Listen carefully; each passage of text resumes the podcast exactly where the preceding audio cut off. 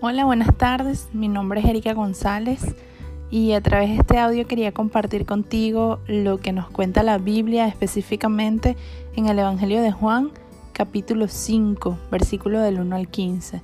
Y esta historia habla acerca de Jesús, el Hijo de Dios, cuando caminaba entre nosotros aquí en la tierra. Y el título en la Biblia dice Jesús sana a un inválido. Eh, para ponernos un poco en contexto, Jesús había regresado a Jerusalén para la fiesta de la Pascua, ya que era allí donde se celebraba y cerca de Jerusalén, en una de las entradas, había una piscina que se llamaba Betzatá. Allí acostados en el suelo había muchos enfermos, dice la Biblia que ellos tenían por tradición la creencia de que esa agua tenía propiedades curativas y los enfermos iban hacia allá para que cuando el agua se agitara, ellos podían entrar y quedar sanos. No se sabe si realmente era una leyenda o si algunas personas verdaderamente podían quedar sanas por obra de Dios a través de esta, de, de esta agua. Sin embargo, lo que estaba sucediendo en ese momento es que allí en el versículo 5 nos cuenta que había un hombre que estaba allí que desde hacía 38 años que estaba enfermo y no podía caminar.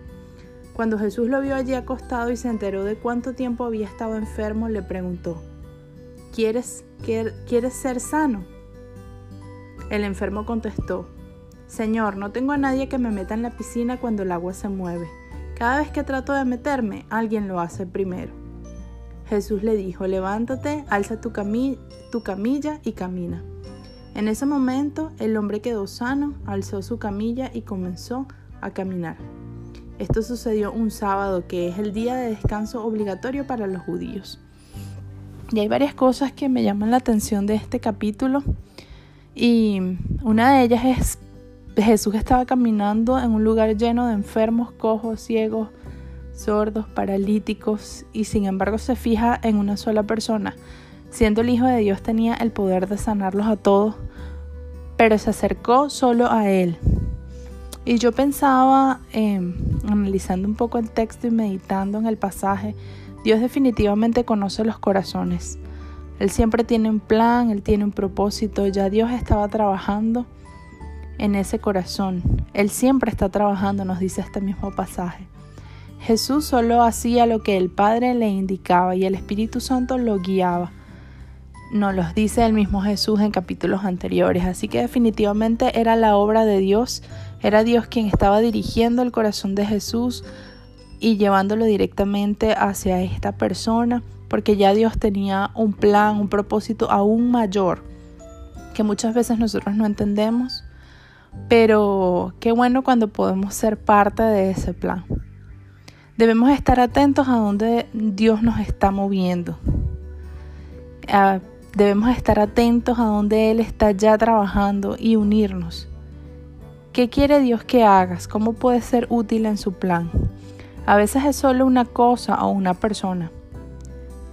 Em, cuando vemos mucha necesidad a veces nos sentimos como de manos atadas, no sé si les pasa, porque no podemos hacer todo por todos y como que sentimos, bueno, es muy pequeño lo que yo puedo hacer, como hay tanta necesidad, ¿cómo hago? No me alcanza el tiempo, el dinero para ayudarlos a todos.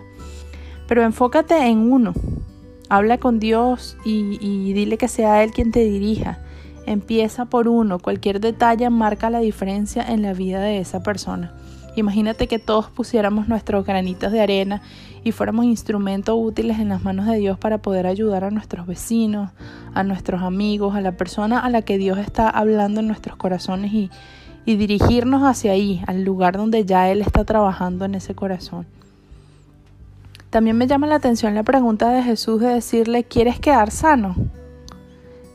Y mm, esta persona, este señor, en vez de responder a la pregunta de una vez y decir sí, no sé si se dan cuenta que él se enfocó en sus limitaciones. Él se enfocó en los problemas. Ay, ¿cómo voy a hacer? ¿Sabes? También victimizándose un poco. A mí nadie, no tengo quien me cargue y me lleve al agua. Lamentablemente tenía su esperanza puesta en otro lugar. Y no sé, pero a veces nosotros somos así. Dios quiere restaurarnos, llevarnos a algo mejor, pero nosotros seguimos ahí metidos enumerando todas las excusas, los problemas y las limitaciones. Y yo me pregunto, ¿acaso hay algo imposible para Dios? Qué diferente sería que dijéramos, sí, Señor, yo quiero que tú me sanes, yo quiero que tú me restaures, yo quiero que tú transformes mi situación. No sé cómo vas a hacerlo, pero yo creo que tú puedes. Yo creo y confío en que tú tienes poder para lograrlo. Y es allí creer y tener fe. Jesús no necesitaba del agua del estanque. Nuestra mente a veces lo encasilla a Dios y a su forma de ser y actuar. Creemos como si Él tuviera una forma, una sola, forma de hacer las cosas.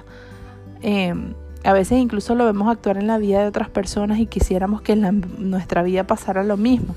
Pero es que Dios es todopoderoso y Él obra de manera individual y diferente en la vida de cada quien. No te compares. Escucha, eh, escucha su voz, créele y obedece.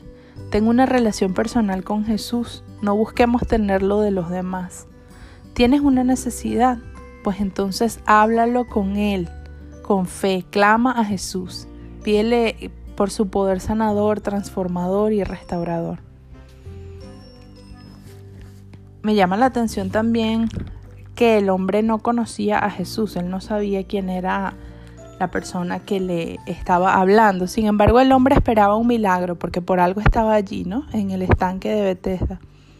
Él no había perdido la fe, él quería sanarse. Lamentablemente el problema es que estaba buscando en el lugar equivocado.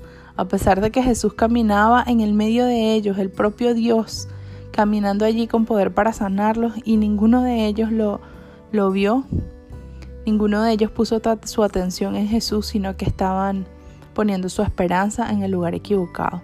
Jesús es la única solución definitiva. Este hombre tenía 38 años de esperanza desilusionada una esperanza puesta en el lugar equivocado, cuando nosotros debemos esperar en Jesús. A veces nos acostumbramos a la situación y, pienso que era lo que sucedía con este hombre porque Jesús le pregunta, ¿de verdad quieres quedar sano? Y yo digo, ¿por qué le preguntó? A veces es que como que nos acostumbramos a, a la enfermedad, nos acostumbramos a la situación escasa, como que ya el hombre me imagino la cara que tenía como resignado. Pero en Jesús encontramos vida nueva y abundante. Me encanta cómo Jesús nos desafía a creer e ir por más, porque Jesús le dice, levanta tu camilla y anda. O sea, levántate, carga tu camilla y vete. Y es así como, o sea, lo estaba desafiando, porque él ya sabía que él no podía hacer eso. Sin embargo, el hombre le creyó. Él creyó en la persona en quien le hablaba. Cuando el hombre obedeció y respondió en fe y se movilizó, se, se levantó y levantó su camilla, fue allí que quedó sano. ¿Crees tú en Jesús? Me llama la atención más adelante eh, que se levanta un revuelo. El pasaje termina diciéndonos que esto sucedió el día de reposo, donde los judíos tenían un montón de prohibiciones y no se podía hacer ningún trabajo. Y cuando vieron los, los judíos religiosos, vieron al hombre cargando la camilla, le preguntan que por qué está cargando la camilla el día sábado, que eso está prohibido y, y podía meterse en problemas graves. Él le dice que la persona que me sanó, él no sabía quién era, la persona que me sanó me dijo levanta tu camilla y anda. Y ellos le preguntan insistentemente quién es esa persona, pero el hombre no sabía y ya Jesús rápidamente había desaparecido en la multitud. Y fue allí donde estos hombres comenzaron a, planear en su corazón, ¿no? En, en matar a Jesús. Y me llama la atención que increíble cómo perdían el tiempo en discusiones irrelevantes. Jesús vino a desafiar a los religiosos porque el amor y la compasión siempre están por encima de la ley. Vivir una vida de pecado y oscuridad es peor y traerá muchas más consecuencias. Luego más adelante cuando Jesús se consigue nuevamente con esta persona le dice, ya tú quedaste sano, ahora no peques más, no vaya a ser que te tengas consecuencias peores. Vivir una vida de pecado y oscuridad es peor que esa enfermedad traerá mayores consecuencias a tu vida y a los que están alrededor.